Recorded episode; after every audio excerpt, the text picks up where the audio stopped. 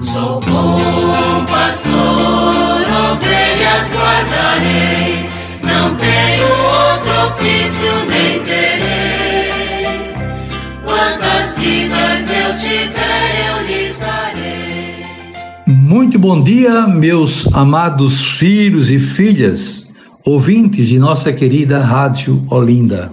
E nesta sexta-feira, dia 3 de março, vamos continuar apresentando o texto base da campanha da fraternidade, que tem por tema Fraternidade e Fome e por lema Dai-lhes vós mesmos de comer. Nós estamos vendo algumas propostas do agir que o texto base nos traz, naturalmente nos possibilitando também a fazer acréscimos, ver outras possibilidades, de outras formas também de agir. Isso é bom, isso faz bem, é enriquecedor. Estamos agora vendo as propostas para o conjunto, para a comunidade, para o nós.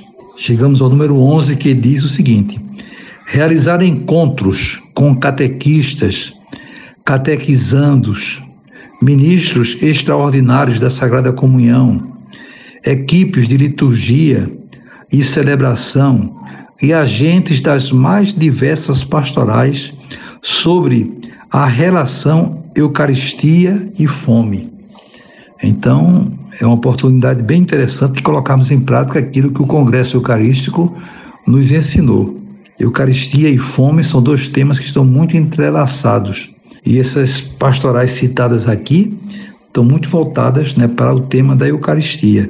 De modo que reunir esses grupos para fazer reflexão dessa ordem, com certeza vai ser bastante proveitoso e poderá acarretar em frutos concretos né, para a nossa ação pastoral.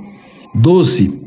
Envolver-se em iniciativas ecumênicas e interreligiosas de mobilização da sociedade para a superação da miséria e da fome e a promoção da agricultura familiar agroecológica. Então, incluir também nesse, nesse diálogo, nesse debate, todos os irmãos, inclusive aqueles que fazem parte de outros credos, que, mas também têm, claro, a sua preocupação de ordem social, de ordem pastoral. Então, não nos fechemos a isso de maneira nenhuma, mas possamos dialogar juntos, caminharmos juntos, para que possamos beneficiar os mais pobres. 13. Conhecer e dialogar com experiências que estão sendo feitas nas mais diversas instituições, mesmo as não católicas. Então, várias instituições, várias igrejas têm as suas é, propostas, a sua forma de trabalhar.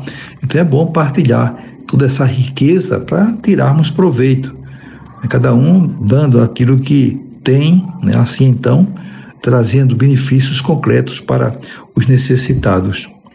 14 motivar os fiéis à participação nos conselhos de direitos humanos da criança e do adolescente, da juventude, da pessoa idosa, da saúde. 15. Incentivar o voluntariado em ações humanitárias no campo da assistência.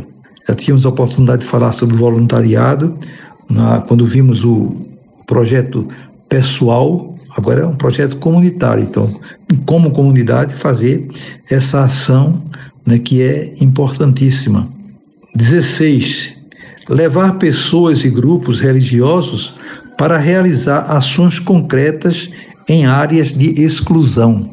Então, isso aqui é muito importante. Reunir a comunidade, levar né, para uma determinada área onde existem problemas gravíssimos, problemas mais sérios, e mostrar um pouco a realidade, para que as pessoas é, se deparem né, com essas questões que são muito sérias. Não basta a teoria, mas é importante a prática, você ir ao encontro, você procurar de fato visualizar essas, esses quadros dolorosos e poder então, como comunidade, tomar alguma iniciativa. 17. Divulgar as boas experiências na promoção do bem viver.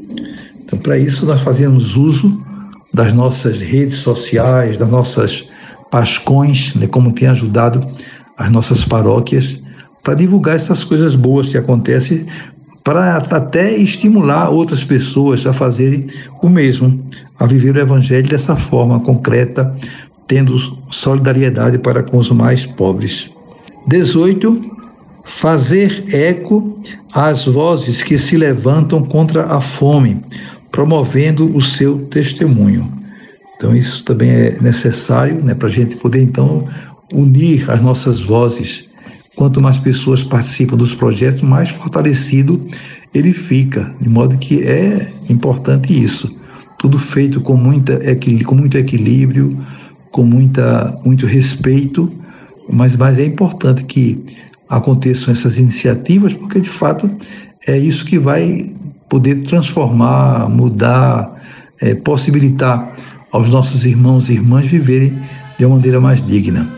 Desejo a todos vocês um dia maravilhoso, um final de semana muito bom.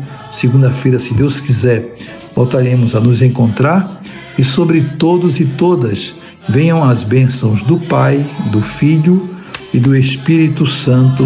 Amém. Ovelhas guardarei, não tenho outro ofício nem terei. Quantas vidas eu tiver,